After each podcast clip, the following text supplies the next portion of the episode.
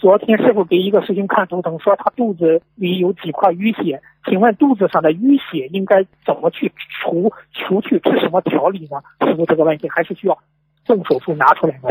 都可以啊，各种方法都可以。最好的方法嘛，就是哦，你讲讲。最好的方法嘛，吃吃中药呀，吃中药调节呀，淤血最好吃中药化解呀。穿心莲真的是很好的药。吃中药。哦，穿心莲还是穿心莲哈？穿心莲比牛黄，呃，虽然比牛黄，嗯呃，就是不是这么强，但是穿心莲常吃的话，它没有太大的副作用。牛黄吃了长了会有副作用的，嗯。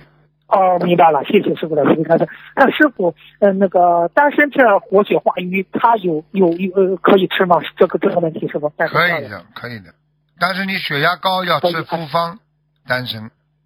哦，好，那师傅，人体上的淤血在玄学上和灵符有没有关系呢？是不是？有啊，有淤血的话，就是这块地方血液不通呀，血液不通的话，慢慢这个血流到这里就接住了，流到这里就积积接在那里，那时间长了就是个大血块呀。